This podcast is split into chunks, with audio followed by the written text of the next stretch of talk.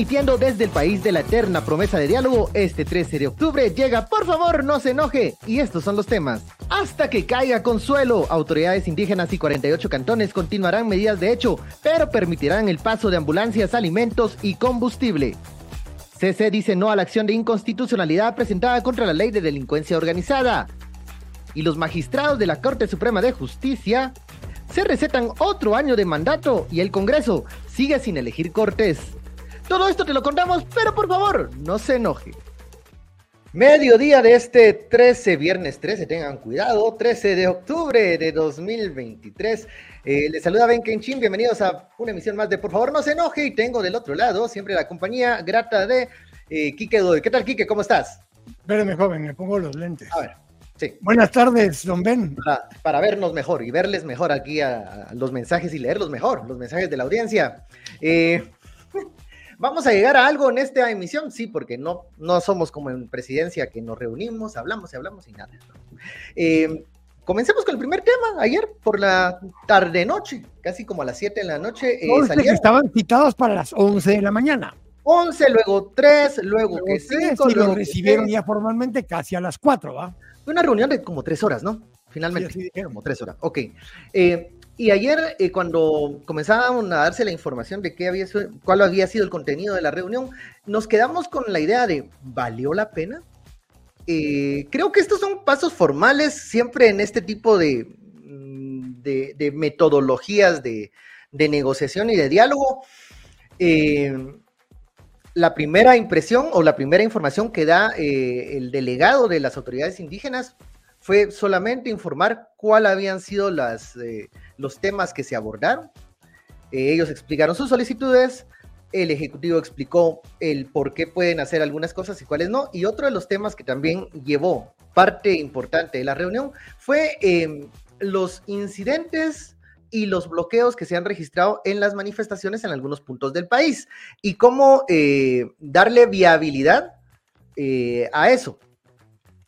El delegado, el, delegado de las autoridades indígenas decía que no podía dar una respuesta, sino tenía que con, informarlo al resto de, autoridades ancestrales, incluidos 48 cantones, eh, para dar una, una, tomar una decisión. Y la decisión fue, siguen las cosas, eso fue lo que se supo más tarde. A ver. A ver. Vamos, vamos por partes, dijo ya que el destripador.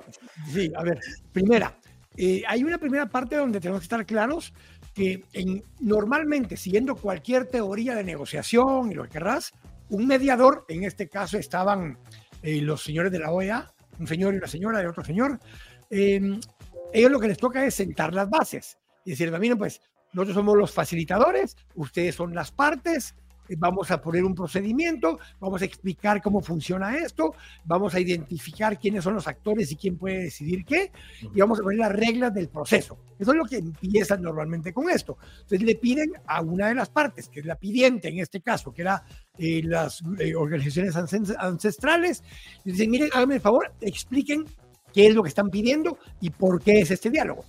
Le piden después al presidente que explique qué puede resolver de lo que le están pidiendo o no. Ojo, ellos no estaban pidiendo que destituyera a la fiscal, le estaban pidiendo que le pidiera la renuncia y se uniera al pueblo en pedirle la renuncia. Todos y cada uno de los guatemaltecos tenemos derecho a pedir la renuncia de cualquier funcionario en cualquier momento, que es distinto a decirle, mire, presidente, despídala o mire, destituyala. Que todavía ahí hay una duda que se la vamos a preguntar a don Osvaldo en un rato, porque el artículo de la Constitución dice que el presidente puede destituir con causa justificada y la ley del Ministerio Público dice que se le puede destituir solo con eh, una sentencia en firme. ¿Qué vale más? ¿La Constitución o la ley? Vamos a preguntarle a Osvaldo. Hay, hay, una, hay un dilema, hay una cuestión de interpretación. de eso, lo que los grupos estamos pidiendo es la renuncia. Ahora, una vez se hizo eso, se expusieron las cosas, se podrá haber llegado a establecer algunas cosas mínimas, pero es una cosa que la gente no entiende y el presidente menos. Y es que los líderes que estaban ahí no tienen autoridad para tomar decisiones. Ellos representan a las comunidades en una estructura jerárquica donde ellos van a la junta directiva de 48 cantones, esas van a los líderes de cada cantón y esos van con los líderes de las aldeas. Entonces es un proceso de consulta hacia abajo y de recibir instrucción hacia arriba. Lo que ayer hicieron fue planteárselo a los líderes que estaban frente al MP que hay algunos líderes ahí, pero ahí no están, no están todos los líderes, ni los de Huehue, ni los de Quiché, ni los de Sololá, ni los del pueblo de Parlamento Xinca, ni, o sea, ahí estaban algunos. Y eso tienen que irlo a consultar hacia abajo. Ahora, ¿qué van a ir a consultar? Si el presidente lo que les dijo fue, miren, yo me lavo las manos, yo, no, puedo, hacer nada, si quieren les hago una reunión con los magistrados de la CC o con los magistrados del organismo judicial, pero yo aquí no puedo resolver nada de lo que ustedes dicen. Esa fue su respuesta. Entonces, ¿qué le van a ir a preguntar a la gente? Si Ahora, el presidente no les dijo nada. El segundo punto del planteamiento de, los, eh, de las manifestaciones y de los bloqueos, ahí el presidente sí tuvo mucho que decir. Ahí sí se, se, extendió en cuanto a los problemas que se han generado, el suministro de combustibles, suministro de alimentos, el suministro para a la red hospitalaria.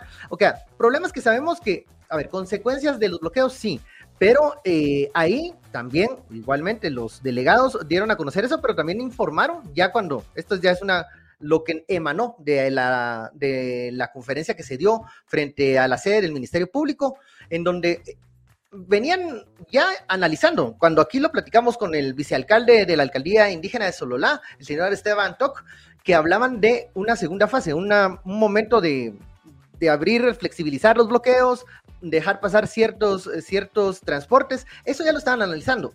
Eso eh, lo resuelven con eh, la decisión de, bueno, ciertos suministros que, por cierto, son la, es la justificación o el argumento que el amparo que, que resolvió y que dio con lugar la CC, esos puntos son los importantes, ¿no?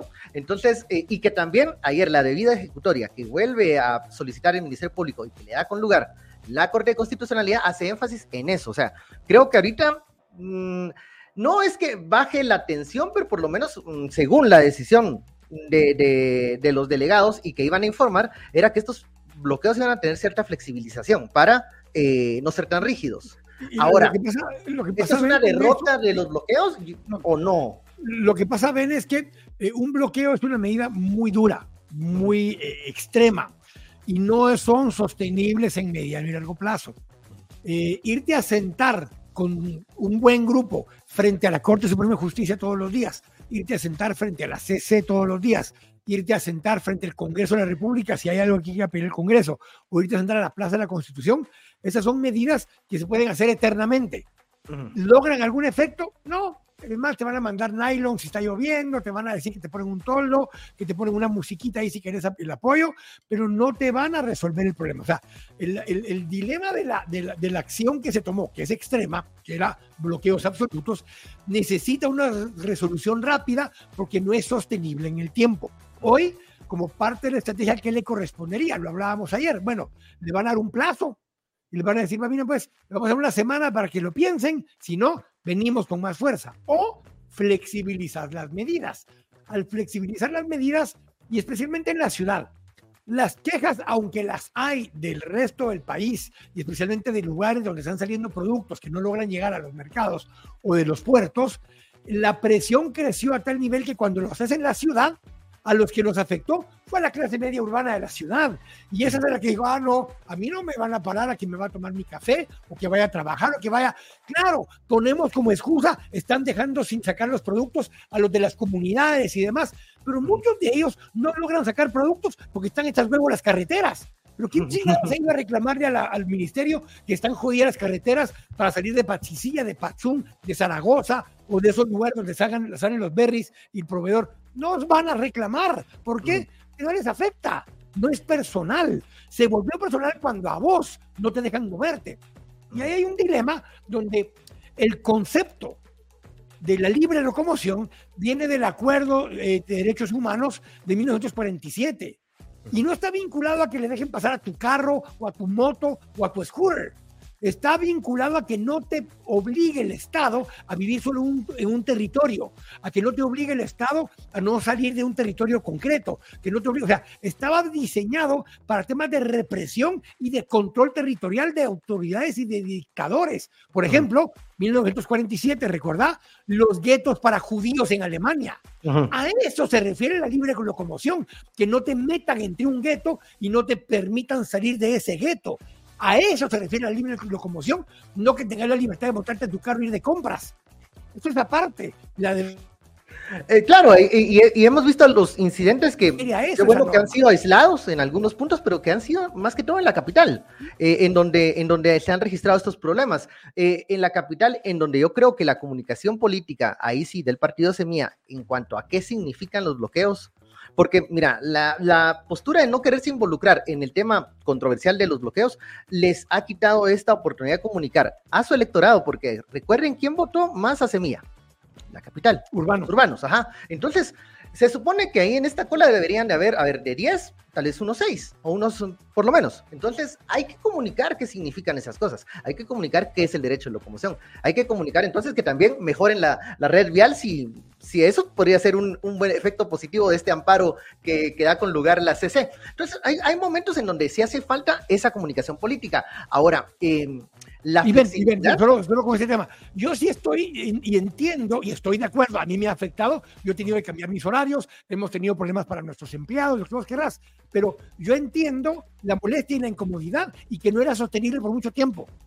Porque llevamos 11 días de protestas, pero 6 fueron realmente de bloqueos. Sí, Los anteriores y, duros, ah. y nadie dijo nada. Entonces, nos dice un comentario. Nos dice un comentario eh, el, usuario Elías. Dice, ¿le hará falta asesoría jurídica a los integrantes de los 48 cantones? Creo que no, es que esto es político. O sea, lo pueden envolver en complejidades jurídicas. Es lo que hablamos con el presidente. A ver, el presidente no puede destituir a la fiscal general porque, bueno, hay una, eh, la ley orgánica del MP no lo permite. Hay un dilema con, el, con lo que la constitución eh, sí le da la facultad. Pero es que pedir la renuncia es quitarle apoyo político, expresar que no está de acuerdo con lo que está haciendo. Y el presidente no se ha eh, expresado en nada, ni en, ni en poco, ni, en, ni siquiera en los detalles de lo que ha realizado el Ministerio Público en las diligencias de allanamiento contra el Tribunal Supremo Electoral. O sea, porque ya lo dijimos, porque lo tienen agarrado de la voluntad política. La voluntad política. Yo creo que no es tanto el asesoramiento jurídico, sino que ellos están claros del planteamiento político que tienen, pero el formalismo de las mesas de diálogo, de estos acercamientos, pueda que eh, sirva solo para dar tiempo. Dar tiempo para que, Quique, para, que, el 31 de octubre termine la protección que da el amparo original de la CC, ratificado en forma definitiva por la Corte Suprema, para que a partir del 1 de noviembre eh, suspendan eh, como medida precautoria al movimiento Semilla, esa es la excusa. Ya nos dieron el primer saboreo cuando dijeron que al estar suspendido el partido no existía el bloque de diputados para no darles posesión a los diputados de Semilla el 14 de enero y para no darle posesión al binomio. Ese es el meollo del asunto. Entonces, están alargando porque nos quedan simplemente, ¿cuántos quedan ahora? 18 días para llegar al 31 de octubre. Ahí llegaría, claro, y ahí llegaría este punto de discusión en la postura del mismo Tribunal Supremo Electoral, que ha sido, que explícitamente ha dicho, las autoridades electas eh, para presidencia, Congreso, eh, alcaldías son tales y tales, y estas no pueden cambiar, incluso porque el partido político pasa a ser una cuestión de segundo plano porque ahora ya son eh, autoridades electas. Ahora. Ah, pero, incluso el, MP publicó otra vez hoy diciendo, ténganlo claro, no estamos diciendo nada del resultado electoral. Como decía la CC, hasta hoy. hasta hoy. ¿Por qué? Porque han sido claros que su espíritu y todos los mensajes del cuarto nivel es, una vez logremos votar el partido Semilla, votamos las candidaturas y si logramos demostrar algún nivel de fraude, vamos a votar la elección. Ese es el propósito. Y eso necesitan llegar el 31 de octubre para hacerlo. Y conforme más cerca está, me dicen a mí, no hombre, pero deja que lleguemos el 14 de enero y si no nos dejan tomar posesión, entonces hacemos mochinche. Claro, es como el cuate que dice, me amenazaron que te van a matar. Ah, bueno, esperemos que te maten y después hacemos mochinche. después hacemos el homenaje póstumo. No, y, y el, el tema es que, a ver, lo decíamos ayer, incluso la renuncia de, Consuelo Porras es una consecuencia de esta voluntad política que sí se está moviendo mucho en el Ministerio Público de buscarle eh, donde flancos débiles a este proceso electoral. Y, es, y eso es lo que no se ha garantizado aún. Y eso es lo que podía hacer la Corte de Constitucionalidad con el tema de competencia y no lo hizo. Lo hizo a medias, dejó interpretaciones, dejó ventanas abiertas. Lo podía hacer con la inconstitucionalidad de ayer, que vamos a hablar más adelante. Ya está, ya está ahí don, ya, está, informando. El Milik ya está. El link ya está por ahí. Bueno, entonces pasemos a, este segundo tema de una vez. Eh, tenemos con nosotros a Osvaldo Zamayma, él es eh, catedrático universitario en, en, esto, el tema de las leyes, conocedor de esto. Y eh, con él estábamos platicando sobre las consecuencias que tiene este no a la acción de inconstitucionalidad de la ley de delincuencia organizada.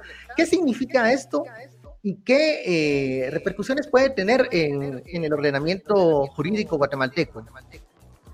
Bueno, buenos días, qué gusto saludarlos, o buenas tardes ya, ¿verdad? Qué gusto saludarlos, eh, me agrado estar con ustedes, gracias por, la, por invitarme. Eh, a ver, hay que, hay que decirlo también, todavía no es una resolución definitiva, ¿verdad? Está, está, en proceso, la inconstitucionalidad también es una garantía constitucional, es un proceso constitucional. Pero lo que se esperaba es que hubiera una suspensión definitiva de ese apartadito del artículo 82, eh, que es precisamente donde dice que se puede suspender la personalidad jurídica de eh, las entidades que ahí aparecen nominadas, lo cual involucra al sector privado, involucra a las asociaciones, etc. Eh, y lo que pasa, y, y, creo que precisamente quienes interpusieron la inconstitucionalidad lo han dicho, es que en el contexto actual, pues sí, ayuda al partido político Semilla pero en el contexto general eh, ayuda a suspender esa frase a cualquier otra organización que exista, porque lo que se está buscando no es que se suspendan las personalidades jurídicas de cualquier entidad, sino es mediante un debido proceso. Y lo que BRAC básicamente dice ahí es que en la primera resolución un juez puede traerse abajo una personalidad jurídica de una entidad que puede tener muchísimos años por la simple sospecha de que pueda estar teniendo actividad de crimen organizado, lo cual pues está mal. Entonces, lo de ayer, esa resolución, no quiere decir que se arregle la coyuntura y el contexto que estamos viviendo, pero sí trae abajo la posibilidad de suspensión del partido político y eso nos pinta otro escenario eh, en sí de lo que estuviéramos viviendo en este momento. Pues bueno, primero espero todo bien ya en casa. Eh, gracias. Gracias por los mensajes que no pude contestar. No, no, tranquilos. A, ver, partamos de esto, Osvaldo. Em, además, el 82 tiene dos características. Uno es una suspensión precautoria, no es una cancelación per se. Correcto. Uno. Y dos, está el tema de que a, los partidos políticos les, les aplica también o como está en una legislación particular, que es la ley de partidos políticos, eh, de ley electoral de partidos políticos, estaría sujeta a esa legislación específica y no necesariamente a la ley contra la delincuencia organizada. Esa es una súper pregunta y es cabal al punto que hay que ir.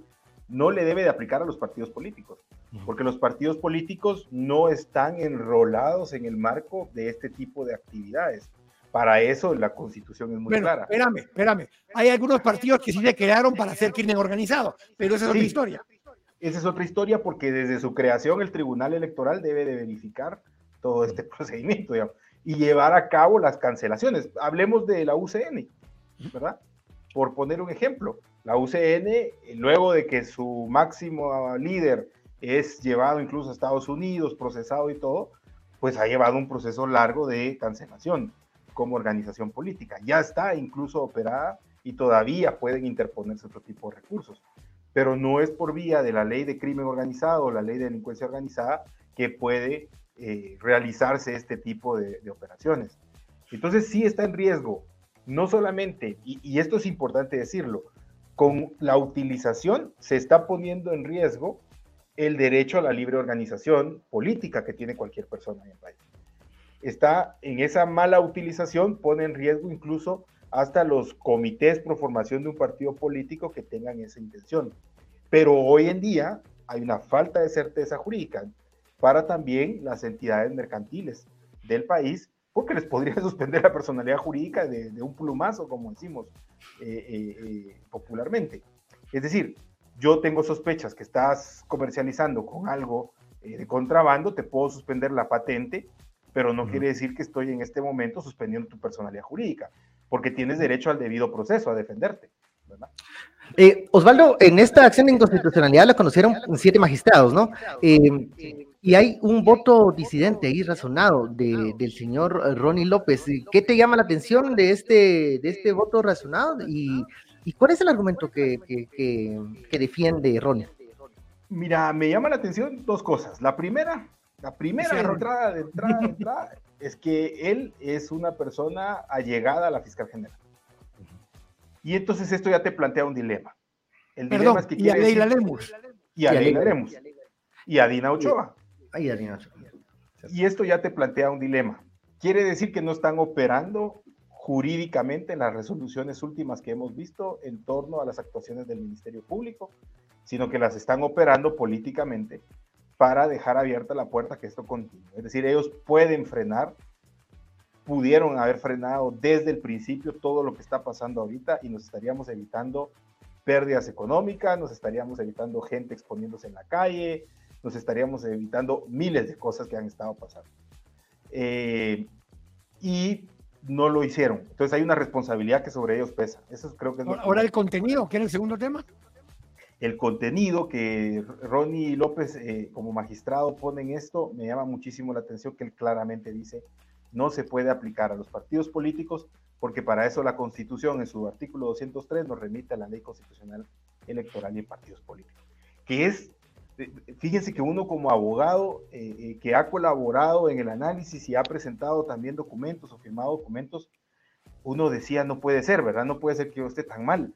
Pero ahora mira uno la, resolución, la, opinión de un juez, de un magistrado constitucional que está en el mismo sentido y entonces uno termina de convencerse que la Corte lo único es que no ha querido detener todo este problema que estamos. Pero, vayamos en esa línea que te preguntaba, Ben, para continuar en esto. Em, eh, el balance, normalmente los contrapesos te permiten que si hay algún tipo de acción de una de las partes, de uno de los partes del sistema judicial, tenés contrapesos donde o la Corte Suprema o un juez o una sala constitucional te pueden mandar al orden. Pero el problema que tenemos ahorita es que no hay balance, no hay contrapesos, sino que se va en línea todo y eso te hace que eh, no haya cómo poder defenderse o protegerse legal y jurídicamente de estas acciones, Osvaldo. Totalmente. De, de hecho, los jueces, todos los jueces son constitucionales, todos los jueces.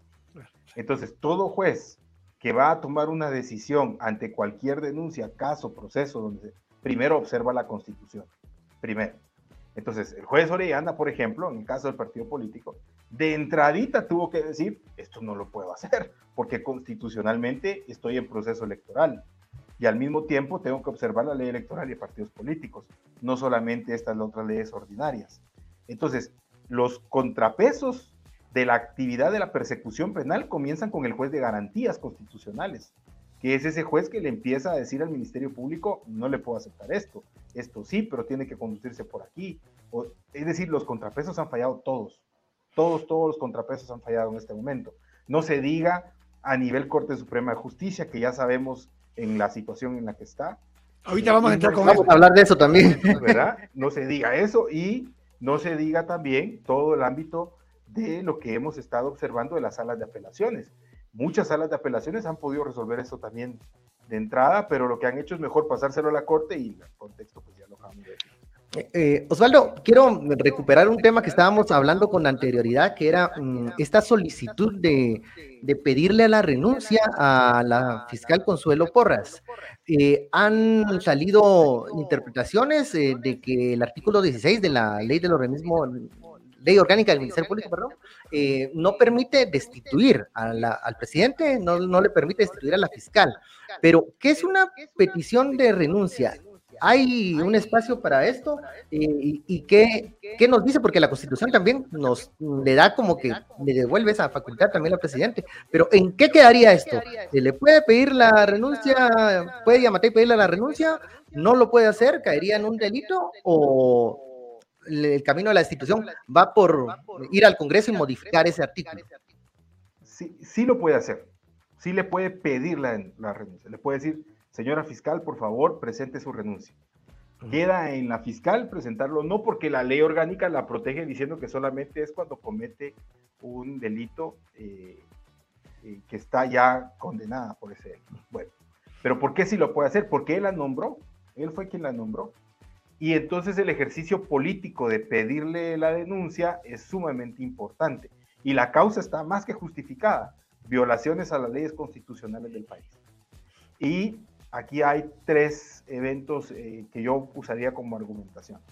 El primero es que evidentemente operó violentando las, se le salió de control la Fiscalía de Sección contra la Impunidad y esta Fiscalía de Sección contra la Impunidad hizo solicitudes a un juez por sobre la ley electoral y de partidos políticos, que es una ley de rango constitucional.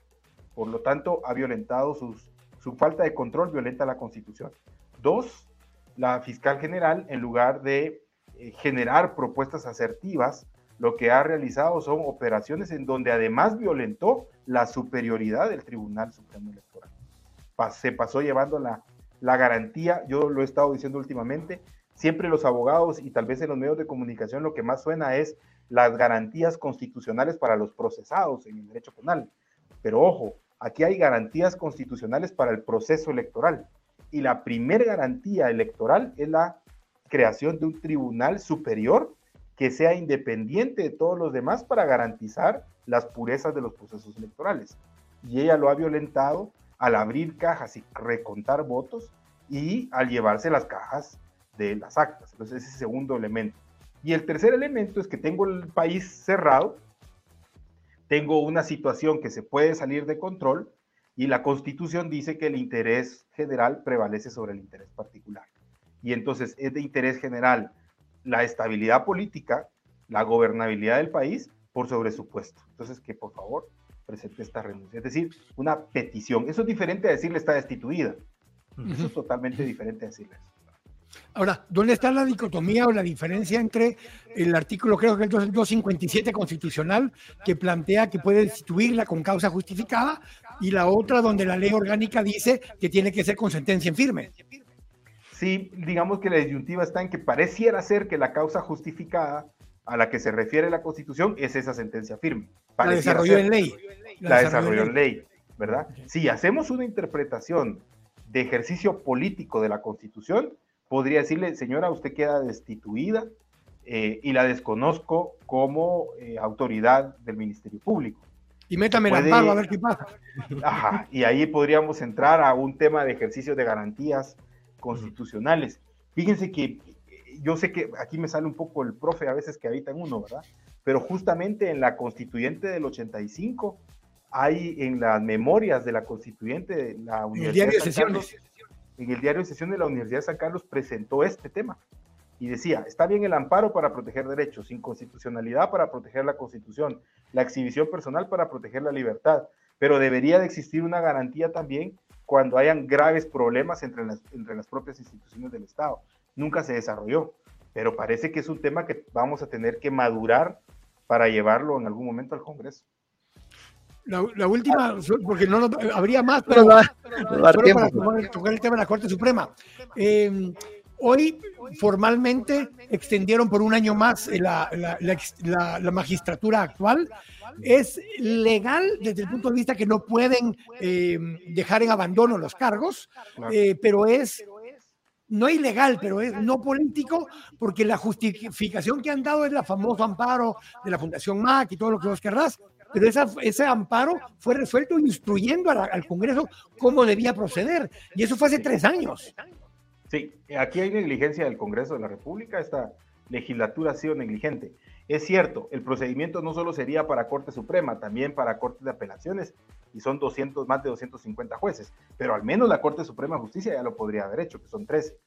Eh, y ahora se está enfrentando a otros retos. Por lo menos hay diputados que no fueron reelectos y no cumplieron con la obligación que tenían y ya pierden el antejuicio. Entonces entran también a un tema de incumplimiento de la sentencia de la Corte de Constitucionalidad. Parece que la próxima legislatura le va a tocar hacer esto, aunque si les doy mi opinión personal, yo no elegiría ya la Corte la próxima legislatura, mejor convoco a, otra vez a la... En enero, en enero tocaría convocar a comisiones de postulación. Sí, mejor convocarla y ya en octubre del otro año que tome posesión la siguiente para evitarnos un dilema diferente. Ahora, le propondría también a ese Congreso o de pronto al presidente Arevalo que eh, aprovechando ese espacio se presenten algunas propuestas nuevas para modificar esto de comisiones de postulación y de pronto se encuentran esos consensos y nos evitamos estos problemas. Ahora, hay, otro, otro señalamiento a esta Corte Suprema que se extiende en su periodo, en su plazo, es que no está conformada eh, en su totalidad. ¿Qué, qué, qué, significa eso, Osvaldo? ¿Y, por, qué, por, qué, pasa, por qué está pasando esta situación?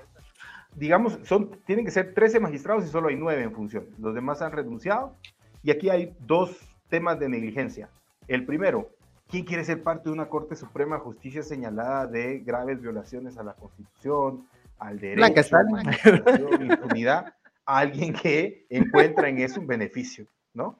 Entonces, por una parte. Y por otra parte, el Congreso otra vez debería de convocar a los suplentes para darles posesión en el cargo, pero entiendo que algunos suplentes no han querido por lo mismo del contexto al que se enfrentarían. Ser magistrado de esta magistratura que nos ha metido en un sistema de justicia casi que de facto en cuanto a su administración y que ha sido lesivo para la carrera judicial.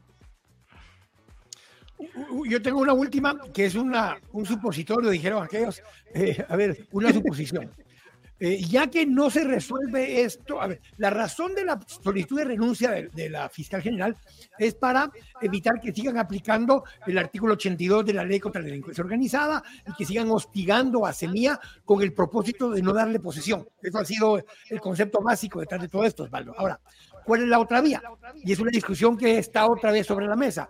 ¿Qué pasa si hoy viene el TSE y amplía el plazo eh, del, proceso electoral hasta el, no voy a decir 14, hasta el 15 de enero para asegurar que hasta los alcaldes tomen posesión con dos argumentos. Uno, todos los relajos que ya hicieron de llevarse cajas y poner en duda resultados y demás. Y dos, por la obvia amenaza de que no puedan tomar posesión algunos de los que ya fueron electos, derivado del amparo que otorgó la, la, CC primero en provisional y la CSJ en definitiva, diciendo que protege mientras el periodo electoral esté vigente. Entonces, extender el periodo electoral hasta el 15, en teoría automáticamente eh, tendría esta protección hasta esa fecha. Digo en teoría, porque igual pueden tratar de buscarla con amparos y demás. Pero dos, en este caso, el TSE tendría en sus manos una forma de desarmar la amenaza al tema de, la democracia en este momento, Osvaldo. Mira, sí, estoy de acuerdo, pero te lo voy a plantear en tres escenarios o en, tres temas. El binomio electo, Bernardo Arevalo y Karin Herrera. Ellos dos eh, están acreditados, se les ha reconocido ya como los que deben de asumir digamos que extender el periodo electoral por parte del Tribunal Supremo Electoral les permite a ellos salir de esta coyuntura y dedicarse de lleno a la transición, porque hay que decirlo, no han podido dedicarse de lleno a la transición por todos estos problemas. El partido político Semilla sí gana protección porque el proceso electoral se extendería, lo cual tiene total sentido constitucional extenderlo, porque la Corte de Constitucionalidad en uno de los amparos que otorgó al partido dice, el Tribunal Supremo Electoral es el encargado de garantizar la alternabilidad en el poder.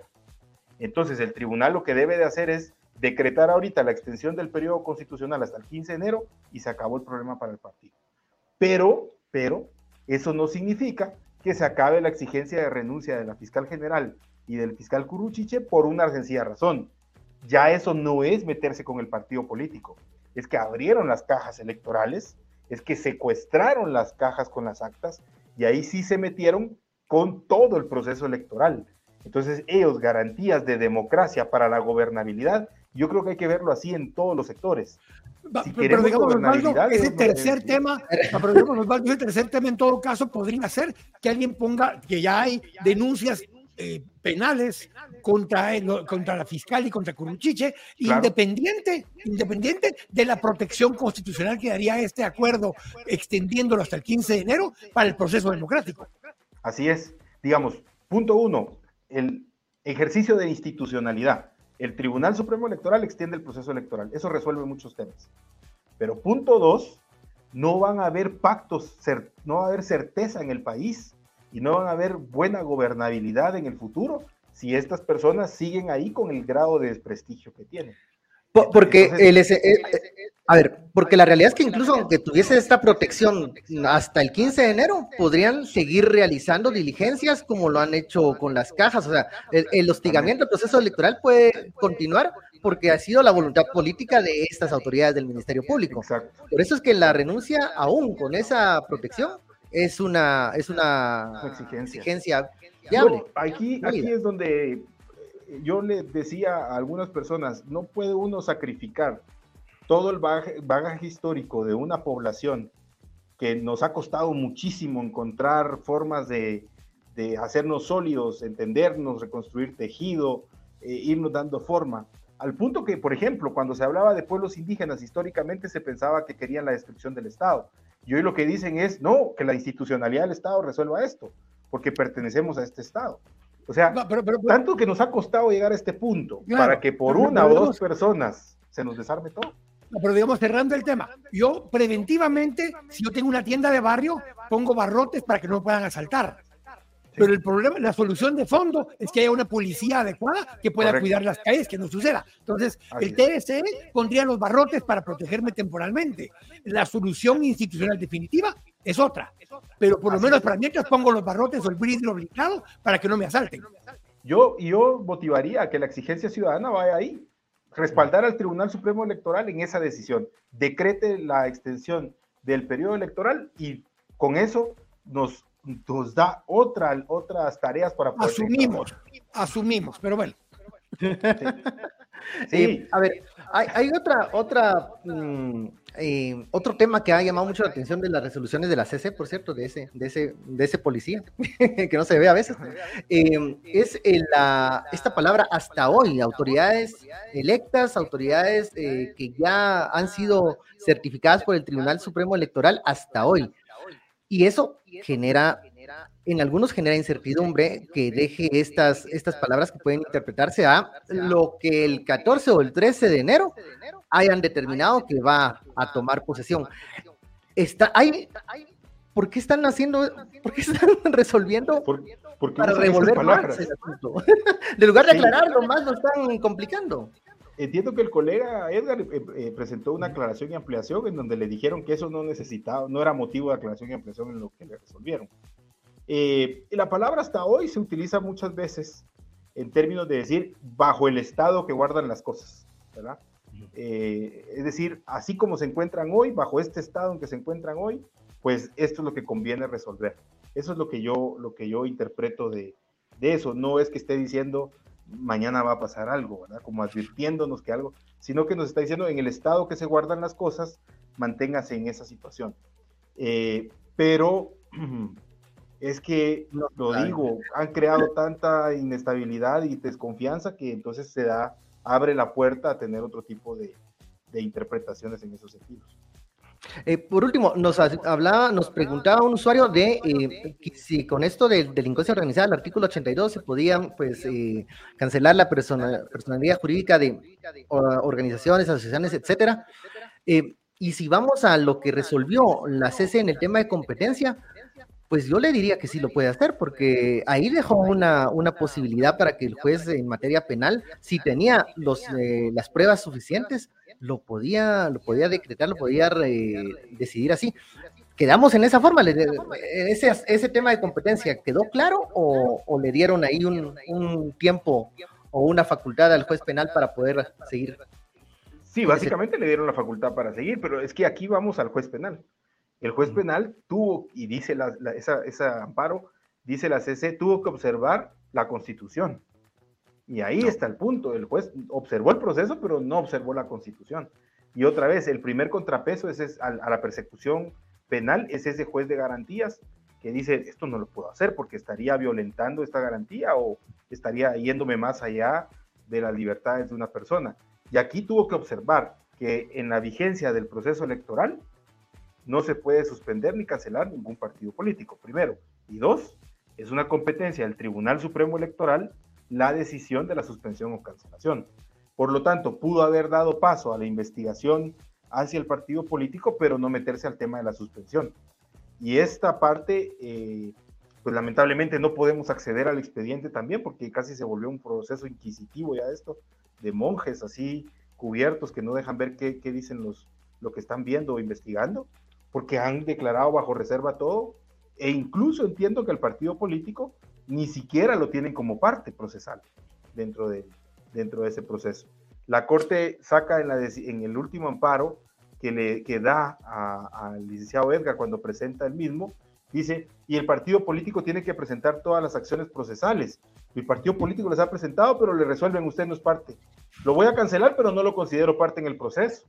Entonces, entonces ahí sí estamos como una obra literaria de Kafka en donde alguien nos persigue y nos va a condenar, pero no sabemos ni por qué ni quién es. Bueno, eh, ya, estamos, eh, estamos eh, llegamos al final, nos pasamos un poco el tiempo, pero valió mucho la pena para aclarar muchos de estos puntos que, que se han venido discutiendo y conociendo resoluciones de la CC, eh, decisiones o posturas políticas que el presidente sí o no quiere tomar esperemos que no, y el actuar del Ministerio Público. Muchísimas gracias, Osvaldo, por haber eh, compartido este tiempo y por habernos aclarado algunos de estos aspectos jurídicos que seguiremos eh, desarrollando acá, porque yo creo que la CCS va a seguir siendo un lugar donde vamos a que poner los ojos y las miradas ahí de, de todo lo que está ocurriendo, lo que está decidiendo. Muchísimas gracias, Osvaldo. Que estén muy bien, cuídense, cuánto gusto verlos. Gracias. Y bueno, llegamos ya al final, creo, nos vamos todos, porque Ya, es, ya es hora, ya es hora de, ir eh, cerrando. Gracias por eh, por seguirnos y bueno, ya lo saben, la invitación es para que puedan eh, seguirnos en podcast y en, en, las redes sociales, también para poder ver este programa que va a quedar colgado ya en todas nuestras redes de Por favor no se enoje, Kike Godoy y Bencho. Así que muchísimas gracias. ahora está también en la de temas y debates de Facebook. Ah, tema, y temas y debates también de Facebook, que ya está ahí con todo. Y bueno, ya lo saben, tienen por dónde escucharnos y también para eh, enviarnos sus comentarios y sus preguntas. Ya, nos vamos y bueno, si usted está en un bloqueo, por favor, no se enoje. Es viernes 13. Podría ser peor. Feliz tarde. Nos vemos. Abrazo.